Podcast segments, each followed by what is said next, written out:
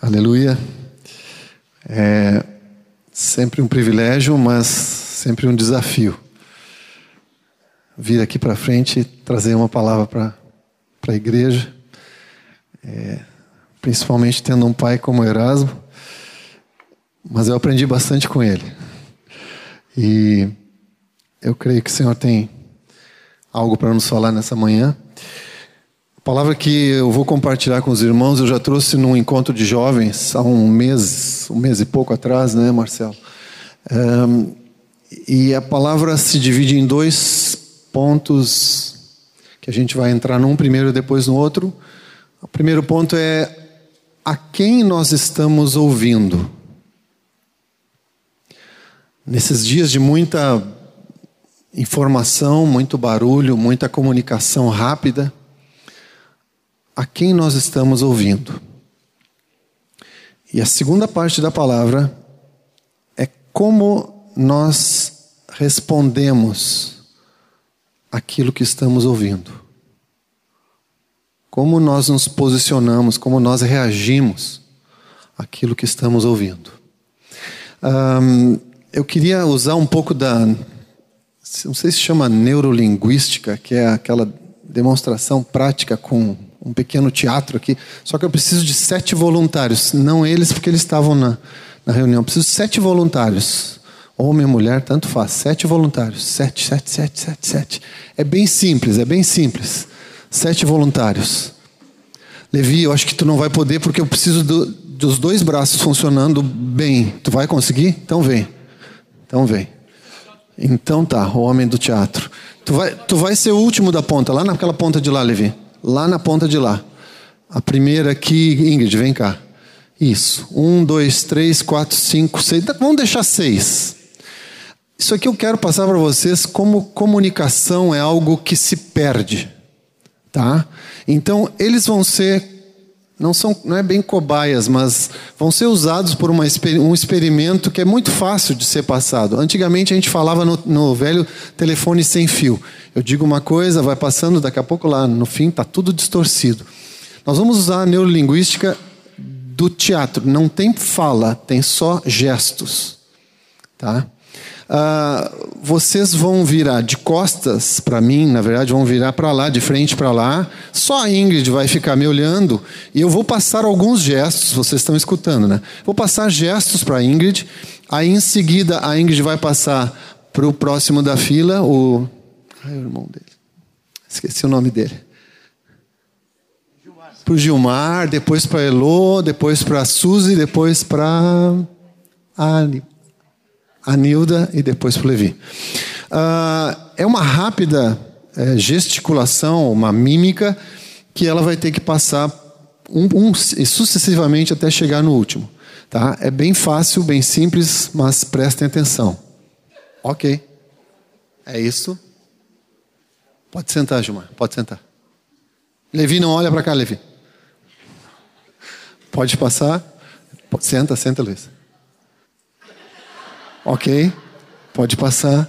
Anilda Levi, presta atenção. Presta atenção. Ok, obrigado, Anilda. Tu quer repetir, Levi, só para. Pode sentar. Repete o que, que tu viu agora para que todos vejam. O que, que, que, que ela passou para ti? Os gestos. Não, repete com gestos, gesticula. Ok, sentido. Pode sentar, obrigado. Então, a, agora eu vou mostrar para os que participaram da brincadeira o que, que era a gesticulação. Eu tenho nas minhas mãos uma maçã cheirosa, eu pego ela, coloco na cabeça do meu vizinho e com o arco e flecha eu acerto a flecha na maçã. E eu digo tudo ok. Essa foi a gesticulação desde o começo. Para vocês que pegaram tudo pela metade. Então, nós estamos transferindo numa parte prática de, de linguagem de expressão como a comunicação se perde quando nós passamos algo para alguém. E principalmente como se perde a palavra quando nós ouvimos de alguém alguma coisa que não está bem clara. Vamos para a palavra? Abra em Gênesis, no capítulo 2.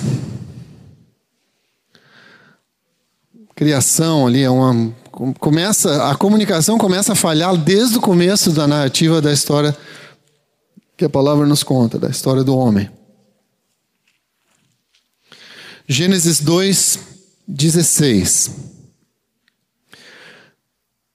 Estava ali o Senhor diante do Adão, e o Senhor Deus lhe deu esta ordem: De toda árvore do jardim comerás livremente, mas da árvore do conhecimento do bem e do mal não comerás, porque no dia em que dela comeres, certamente morrerás. Deus não está dando uma opção para o Adão, ele está dando um comando direto: faça isso ou não faça isso, porque você vai ter consequências. Aí vai passando, a gente leu, completa o capítulo 2, entra no capítulo 3, ali Deus. O Adão estava sozinho nesse momento, se vocês prestarem atenção. Depois Deus cria Eva tal. Aí quando cria Eva e vem lá a função da serpente, capítulo 3, a serpente mais sagaz que todos os animais selváticos que o Senhor tinha, Deus tinha feito, disse à mulher: É assim que Deus disse: Não comereis de toda árvore do jardim?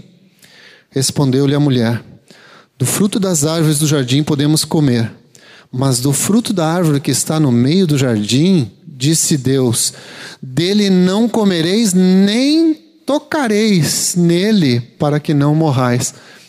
A Eva já estava acrescentando alguma coisa, ou distorce. Deus disse que era só para não comer. Ela disse: não, nem vão comer, nem vão tocar. Ou seja, o Adão, quando passou o comando para Eva, já passou com alguma deficiência, ou a Eva entendeu com alguma deficiência.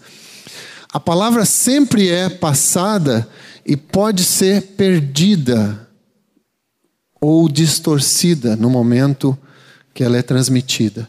Nós precisamos sempre prestar atenção naquilo que ouvimos e naquilo que falamos, para que não corramos o erro de estar transmitindo algo que não é completo ou que não é exatamente aquilo que estamos querendo passar.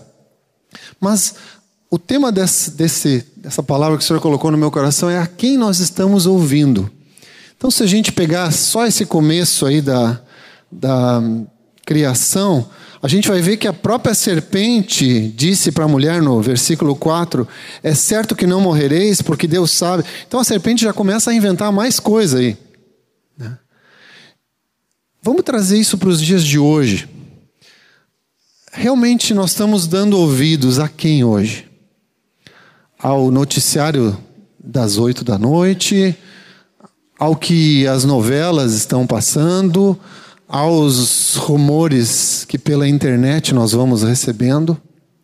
É certo, é certo isso, que hoje a internet é a árvore do conhecimento do bem e do mal.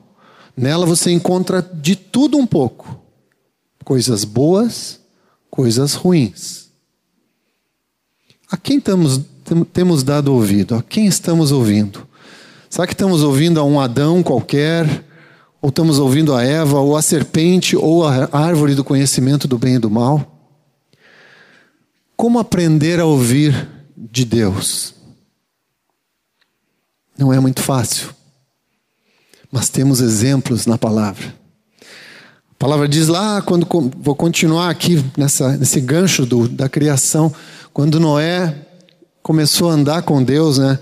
Tem o texto lá de Gênesis 6, 9. Eis a história de Noé. Noé era um homem justo e íntegro entre os seus contemporâneos. Noé andava com Deus. Não precisa dizer muita coisa, né? A palavra está dizendo que ele andava com Deus. Então é, é fácil, depois Deus começa a falar para ele: olha, eu estou cheio dessa situação toda corrompida da terra, e eu vou dar conta dessa humanidade, mas eu tenho visto no teu coração homem justo. Então vou te separar, tu já começa a preparar material, faz uma arca, e assim, assim, assim, separa a tua família e os animais e dá ordens para ele. Fala com Noé. E Noé escuta. Deve ter passado por um louco naquela época, construindo um enorme de um barco né? E Todo mundo olhando aquilo, o que, que é isso que esse cara está fazendo? Né? Mas ele ouvia Deus. Talvez para nós hoje seja difícil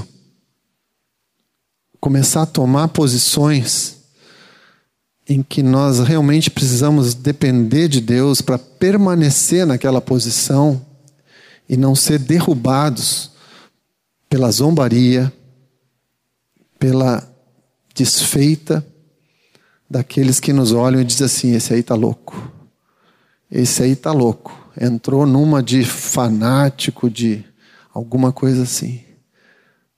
Mas, queridos, a palavra diz: todos que quiserem viver piedosamente em Cristo Jesus serão perseguidos. Não tem uma palavra melhor para nos dar. Tem uma palavra que, se ao próprio filho o pai não o poupou, né, será que vai ficar nos poupando de muita coisa? Não estou querendo trazer uma mensagem de é, tristeza, de desilusão, mas em Cristo nós somos mais que vencedores contra toda perseguição, porque a nossa felicidade, a nossa pátria, na verdade, não está aqui, a nossa pátria está no céu, de onde aguardamos o Salvador Jesus Cristo, nosso Senhor. E nós não podemos ficar olhando para essa terra com uma. Ah, a eternidade eu quero passar aqui na terra. Eu não quero passar a eternidade aqui na terra, né, Erasmo? Nós queremos ir para o céu, estar tá com o nosso Senhor. É que ontem até eu conversava com uma irmã no consultório. Que nós nascemos e somos criados com uma consciência de que somos um corpo com uma alma vivente e que em nós foi colocado o espírito. Só que tem um detalhe: essa essa visão, essa relação tem que ser invertida, queridos. A única coisa que vai permanecer eternamente é o nosso espírito. Nós teremos corpo glorificado, mas o que é eterno, que permanece, é o nosso espírito. Então nós somos um espírito que tem uma alma vivente, que tem uma personalidade e que habita num corpo. Somos bonecos de barro nos quais Deus soprou o fôlego de vida. Nós precisamos entender que essa é a nossa realidade. Nós, às vezes, vivemos debaixo da outra realidade, já pensando: ah, eu sou assim tão bonitinho, meu umbigo é tão bonitinho, e eu não quero sofrer, eu não quero passar por isso ou por aquilo. E achamos que as provações que passamos ah, nos tornam tão coitadinhos que vivemos debaixo de autopiedade. Precisamos ouvir Deus.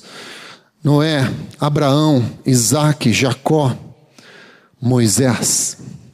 Êxodo 33, 11. Falava o Senhor a Moisés face a face, como qualquer fala a seu amigo. Falava o Senhor a Moisés face a face, como qualquer fala ao seu amigo. É um desafio, né? Quantos de nós têm falado com o Senhor face a face? Quantos de nós têm ouvido ao Senhor com o seu ouvido? Ainda quando Miriam, irmã de Moisés, começa a se rebelar contra ele, está lá em Números 12, 8. Tem toda aquela história, Miriam se rebelou com Arão junto começando a ler do começo do capítulo, né? Mas aí o Senhor desce na coluna de nuvem se põe à porta da tenda, versículo 5, e depois chama Arão e Miriam e eles se apresentam. Então disse: Ouvi agora as minhas palavras, se há entre vós a um profeta, eu, o Senhor, em visão a ele me faço conhecer ou falo com ele em sonhos. Versículo 7.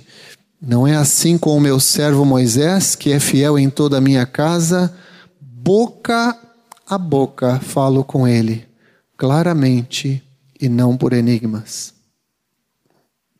Como nos tornar amigos de Deus? Acho que se Deus, com tanta clareza, nos fala pela palavra que ele conversava com esses homens especiais dele, face a face, como quem fala um amigo, acho que o a melhor receita para nós é nos tornarmos amigos de Deus. E não inimigos. Não ficarmos brigando com Deus, discutindo. Por que isso? Por que isso? Senhor, tem misericórdia, eu só sofro, sofro, sofro. Não, eu quero ser teu amigo, Senhor. Eu quero ser cuidado, eu quero ser tratado, mas quero ser cuidado. Porque o nosso Deus é justo, mas Ele é Pai.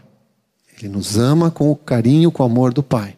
O Pai não só trata os filhos com firmeza, muitas vezes exercendo a disciplina, mas os trata com ternura, os aproximando dele. Né? Como nos tornar amigos de Deus? Vamos para o Novo Testamento, lá em João 15. O próprio Jesus traz alguns ensinos ali. Versículo 14, 15. Ou vamos começar antes um pouquinho, do versículo 12. O meu mandamento é esse: que vos ameis uns aos outros, assim como eu vos amei. Ninguém tem maior amor do que esse, de dar alguém a própria vida em favor dos seus amigos. Vós não é sereis meus amigos, não é. Talvez um dia sejam meus amigos. O Senhor afirmou categoricamente que vocês são os meus amigos se fizerem, se fazem o que eu vos mando. Já não vos chamo servos, porque o servo não sabe o que faz o seu senhor. Mas tenho-vos chamado amigos, porque tudo quanto ouvi de meu Pai vos tenho dado a conhecer. Obediência é uma chave. Se nós queremos ser amigos de Deus, nós precisamos aprender a andar em obediência. Se o Senhor deixou uma série de mandamentos, é amai-vos uns aos outros. Quantas mutualidades nós estudamos juntos no grupo, né, Erasmo, anos atrás? Há um, uma lista lá de 20, quase 30 mutualidades, ou seja, mandamentos recíprocos para que nós pratiquemos uns aos outros. Se nós pararmos só nas mutualidades, já vai ter uma lista bem legal para a gente se exercitar na obediência. O exercício da obediência nos torna amigos de Deus, porque vamos estar cumprindo a Sua vontade. E é esse desejo dele para o nosso coração. Como conhecer a sua vontade para poder obedecê-la? João 16, 13. Quando vier, porém, o Espírito da Verdade, ele vos guiará a toda a verdade, porque não falará por si mesmo, mas dirá tudo o que tiver ouvido e vos anunciará as coisas que hão de vir. Ele me glorificará, porque há de receber do que é meu e vou-lo há de anunciar. Tudo quanto o Pai tem é meu, por isso é que vos disse que há de receber do que é meu e vou-lo há de anunciar. Temos a chave que é a obediência e precisamos achar a fonte que nos leva à obediência e que nos traz o que? A revelação. Porque se a palavra for colocada só na nossa mente e não tiver revelação de como eu vou botar em prática essa palavra, ela vai ficar só na letra.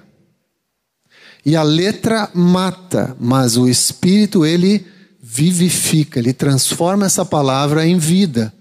Diz que existe um abismo muito grande de 30 centímetros entre a mente e o coração.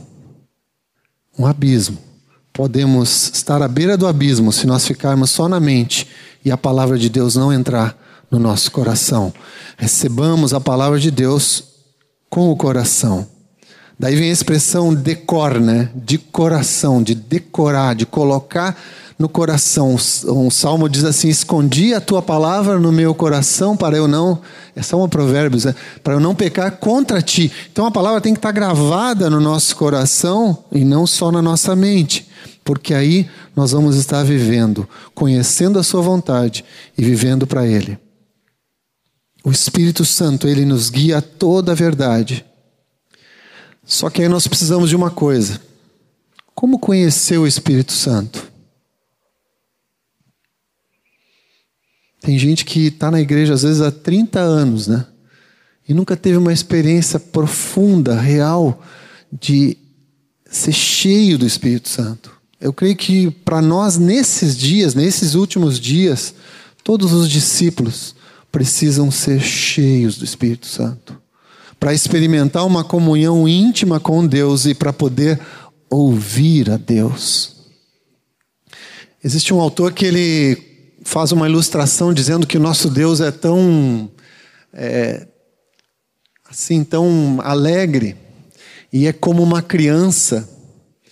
Não sei quantos são pais aqui já tiveram a oportunidade de brincar, ou mesmo não sendo pais, sendo tios, brincar com criança e brincar de esconder. A brincadeira de esconder é uma brincadeira que deixa a criança pequena assim, completamente acesa. Né? Ela parece que liga pilha 220, sei lá, é, Duracell.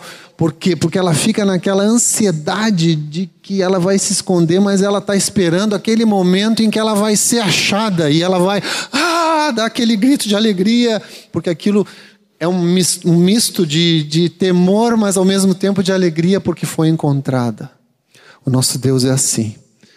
Ele está, às vezes, parece distante, a gente está assim, ah, Senhor, onde é que tu estás? Mas Deus está à espera de que nós o encontremos, para que Ele possa se alegrar e nos abraçar e comemorar esse encontro, nos falando, nos enchendo de alegria. A palavra diz em Jeremias 29, 13, se quiserem localizar, vamos desde o 11 ali. Eu é que sei que pensamentos tenho a vosso respeito, diz o Senhor, pensamentos de paz e não de mal, para vos dar o fim que desejais. Então me invocareis, passareis a orar a mim, e eu vos ouvirei. Buscar-me-eis e me achareis, quando me buscardes de todo o vosso coração. Aleluia. Serei achado de vós, diz o Senhor, e farei mudar a vossa sorte. Congregar-vos-ei de todas as nações, de todos os lugares, para onde vos lancei, diz o Senhor, e tornarei a trazer-vos ao lugar de onde vos mandei para exílio. É, o Senhor espera ser achado, mas nós precisamos investir qualidade para buscá-lo. Eu vou fazer mais uma demonstração de neurolinguística aqui, eu preciso de dois voluntários. É, Gilmar, pode ser de novo? Marcelo. Eu vou pedir para esses dois irmãos para cumprirem, não são, né, não é exército aqui, mas vão cumprir ordens, né? Vocês vão ficar colocados aqui, ó. O Marcelo vai ficar de frente para lá e o Gilmar de frente para lá, do lado dele aqui, ó. Tá? Só que o Gilmar, nós vamos contar até 10, tá? O Marcelo só vai dar quatro passos na contagem, ou seja, vai, senão ele vai atropelar a menina do retro lá.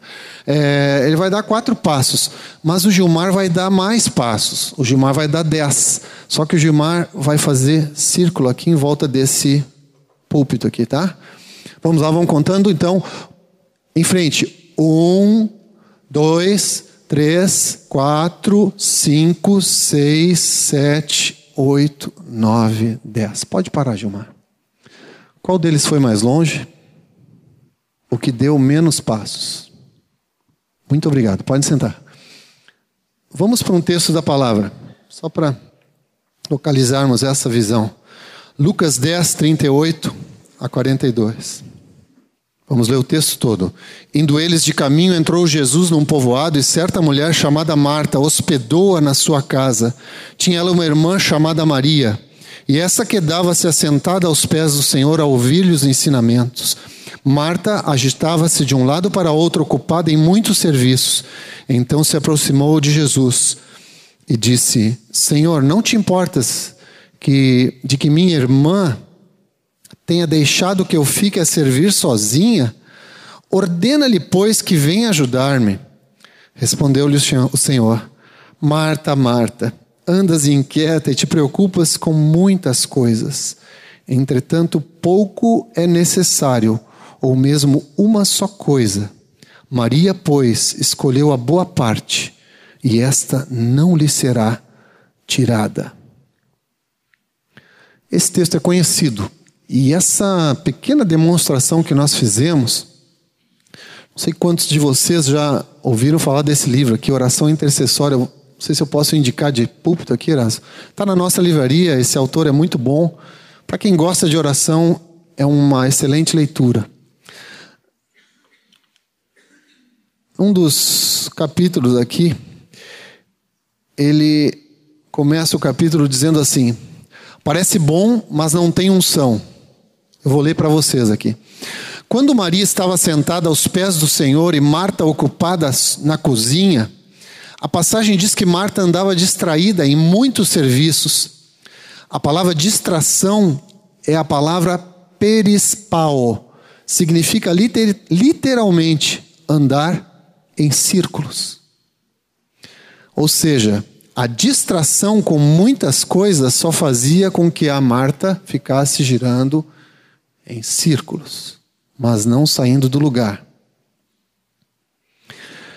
Depois ele fala sobre a Maria.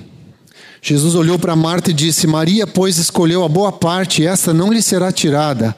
A boa parte é a palavra ágatos.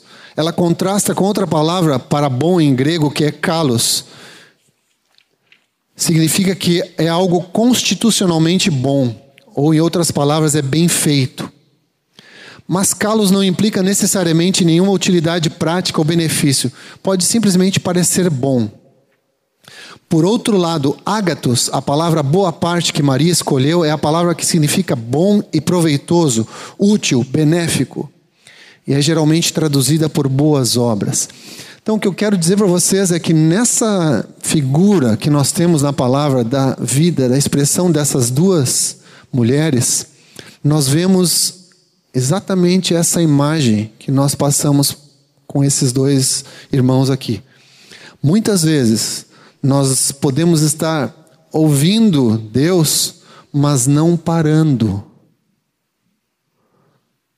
Nós podemos estar nos movendo, só que cumprindo somente isso que Marta estava fazendo um giro em círculos. Não estamos indo na direção. É uma questão posicional. O ouvir Deus não é que você tenha que estar quietinho numa caverna escondido, mas se você não parar para realmente ir para a sua presença e você quiser fazer muitas coisas, eu quero ir, eu quero fazer isso e acolher o necessitado e sopão e vou lá e vou no presídio, não é nada ruim Todas essas obras são ótimas, perfeitas e louváveis e indicadas de ser feitas. Mas você tem que ter a certeza de que Deus falou contigo para que você faça tantas coisas. Senão você vai estar fazendo muitas coisas, mas girando em círculos. O exemplo que nós aprendemos dessa palavra, Maria escolheu a boa parte. E qual foi a boa parte? Sentar aos pés do nosso Senhor e ouvi-lo. Eu quero falar que nem o Erasmo, assim, eu tenho o privilégio de ter tido um pai cristão e um pai pastor. E quando meu pai estava em casa, ele gostava muito de cantar. Por isso eu, de vez em quando, estou aqui cantando. Mas ele cantava um hino e isso é uma coisa que vai gravando de tanto a pessoa repetir, tu tá ali, tá brincando com teus brinquedos, mas a, a esponjinha do ouvido da criança é muito legal, né? Ela fica gravando tudo. E ele cantava um hino, que a letra do hino, eu não vou cantar o hino porque eu acho que o Marcelo não nem, nem combinei com ele dele tocar, mas é eu também não lembro muito bem a melodia, mas a letra diz assim: Eu andei a sós com Cristo em divina comunhão. Já não mais me atrai o mundo, estou seguro em Suas mãos. Eu o vi, eu o conheço, pois comigo ele andou. Sua presença gloriosa para sempre então ficou. Sua presença gloriosa, ó oh, que rosto belo eu vi. Eu o vi, eu o conheço, vida eterna recebi. Esse hino ficou gravado para mim desde que eu era criança. E que nós tenhamos essa sensibilidade de lembrar que o nosso Senhor deixou muitas vezes, muitas vezes, narrativas de quando ele estava cercado pelos discípulos, de repente, ele se ausentava para estar a sós com o Pai. Eu garanto que todo o ministério de Jesus estava embasado, estava assim alicerçado naqueles momentos em que ele estava sós com o Pai. Ouvir a Deus é um, algo muito sério, muito importante. Nós precisamos realmente gastar tempo ouvindo ao Senhor. E essa intimidade é só para os que o buscam e os que o buscam de coração. Segunda parte. De que forma nós respondemos ao chamado de Deus, à palavra que Deus tem nos dado? De que forma nós respondemos quando o Senhor fala conosco? Vamos para a palavra, Hebreus 11. Hebreus 11 fala sobre todos os heróis da fé. E nós vamos, aí fala de Noé ali, que nós já comentamos, mas no versículo 8, chama a atenção de Abraão.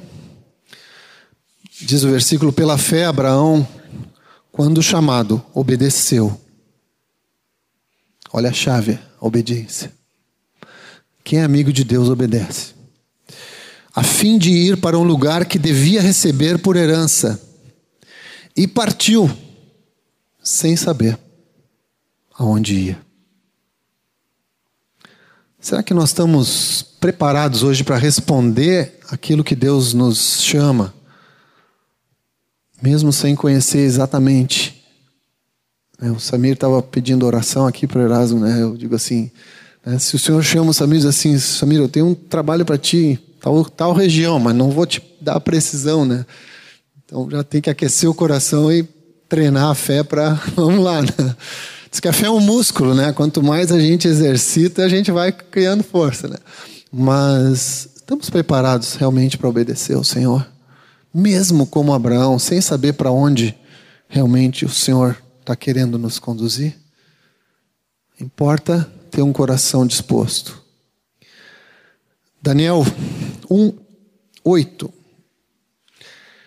Gosto muito dessa história. Essa história já é o, talvez o tema de uma outra ministração que a gente possa trazer um outro dia aí, Erasmo, sobre a vida de Daniel. Mas diz a palavra ali, Daniel 1:8. Não sei quantos conhecem ou não essa história, mas Daniel ele é separado junto com alguns jovens para servir diretamente ao rei, mas ele resolve, diz a palavra, resolveu Daniel firmemente não contaminar-se com as iguarias do rei, nem com o vinho que ele bebia. E pediu ao chefe dos eunucos que permitisse não contaminar-se. Ora, Deus concedeu a Daniel misericórdia e compreensão da parte do chefe dos eunucos. Quando nós decidimos algo firmemente, é como se a vontade de Deus vem ao nosso encontro de uma outra direção para nos favorecer.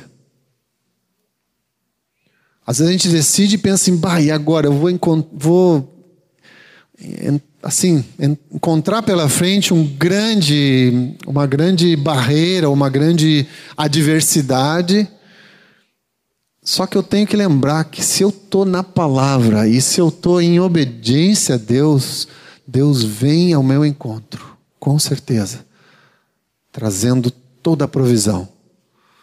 Ouvi uma vez um pastor dizendo que para toda a visão, Deus tem a provisão. Então, se você tem uma visão de Deus, uma palavra de Deus, uma direção de Deus, junto com essa palavra, Deus vai prover todas as condições para você cumpri-la. Nesse livro, nós vamos vendo mais adiante, mais adiante que os, os três jovens vão parar numa fornalha.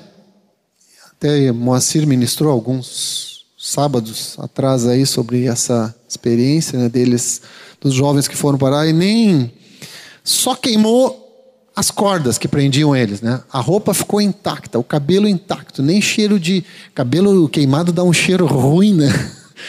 Pois não tinha nenhum cheirinho de cabelo queimado. Na verdade, eles foram totalmente preservados. Eles pagaram o preço, eles se negaram a se dobrar diante da imagem e eles foram parar na fornalha.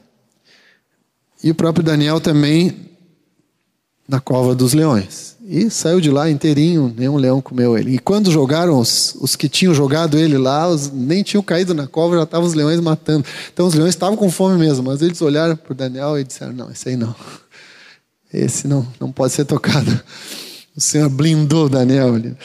Então nós temos que ter essa consciência de que quando obedecemos e vamos na direção de Deus e ouvimos a Sua voz e começamos a caminhar, não vai ser algo fácil. Em todas as narrativas da palavra, aqueles que obedeceram não, não tiveram só uma vida de mil maravilhas, de tudo é bom. É, eu acho perigoso hoje quando nós vendemos o evangelho, ou passamos, transmitimos o evangelho para alguma pessoa e dizemos assim: não, vem para Jesus que vai dar tudo certo.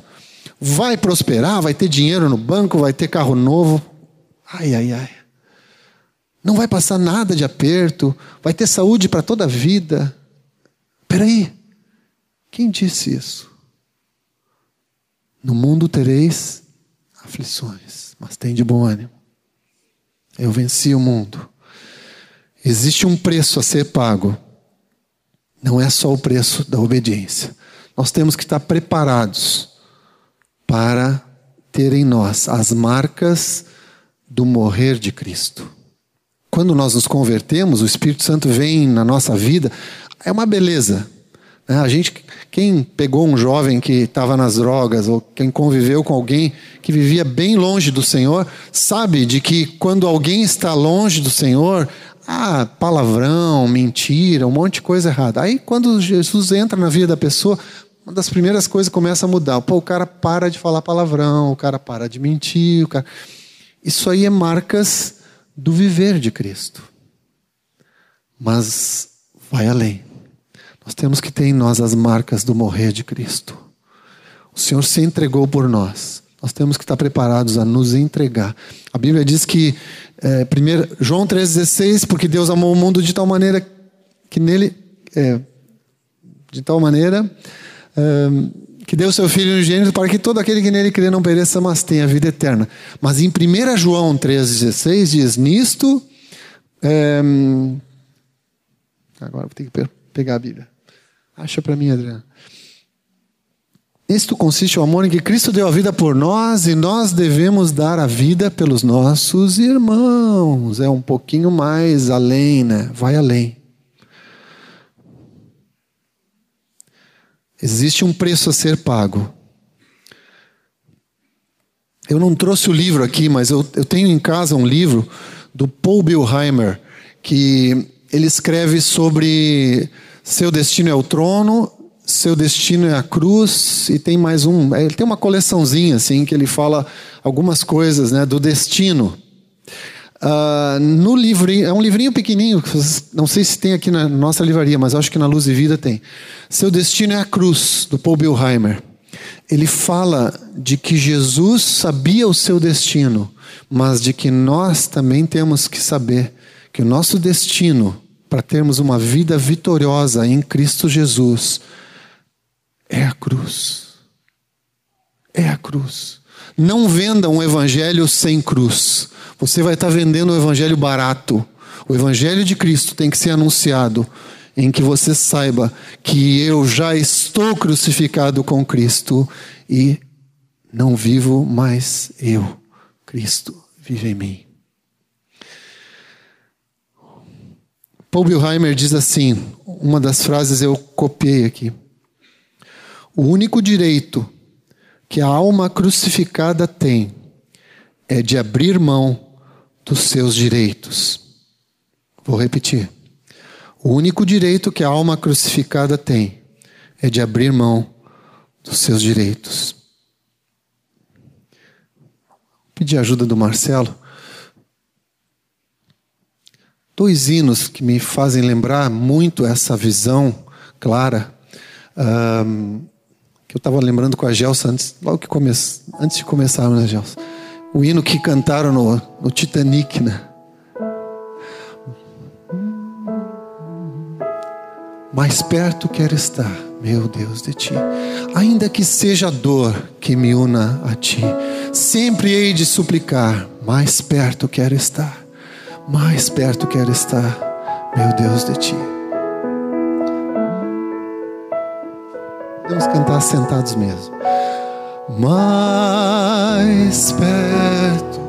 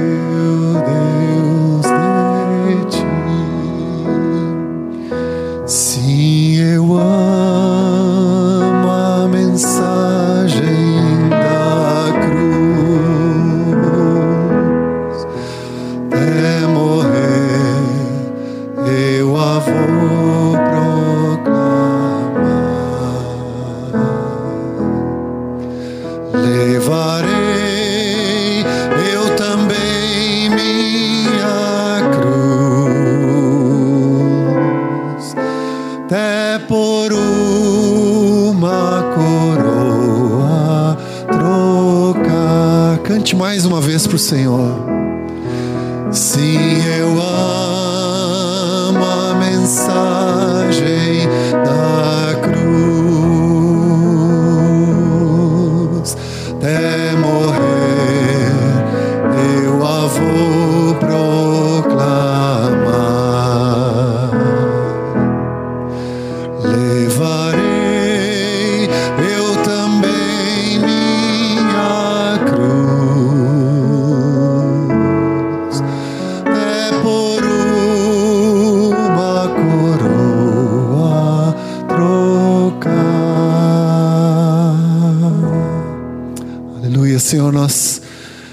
Realmente queremos estar cada dia, Senhor buscando a Ti, Senhor, para estar mais perto de Ti, Senhor. Mesmo que venham as lutas, as tribulações, as provações, que elas nos façam chegar mais perto de Ti, Senhor. Que nós possamos, Pai, realmente amar, Senhor, proclamar a mensagem da cruz. Até que Tu venhas, Senhor, até que possamos trocar por uma coroa, Senhor. Aleluia, Senhor. Faz isso em cada coração aqui hoje, Senhor. Te pedimos, Senhor.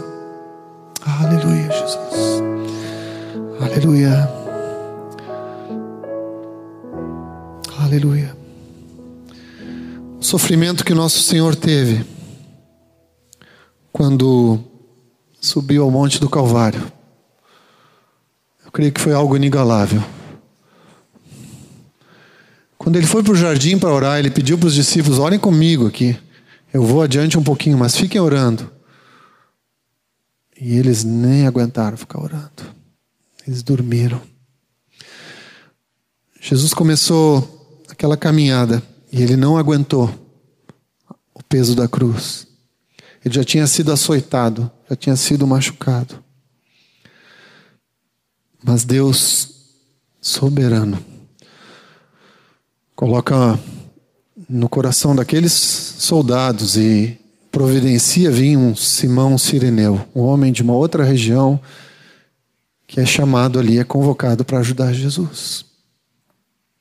Pode ter a certeza de que nenhuma prova que você passe nessa vida, quando você está fazendo a vontade de Deus, não existe nenhuma prova em que Deus não venha ao teu encontro provendo, seja de onde quer que seja, pode ser de ímpio, pode ser de qualquer lugar, Deus vai prover o livramento.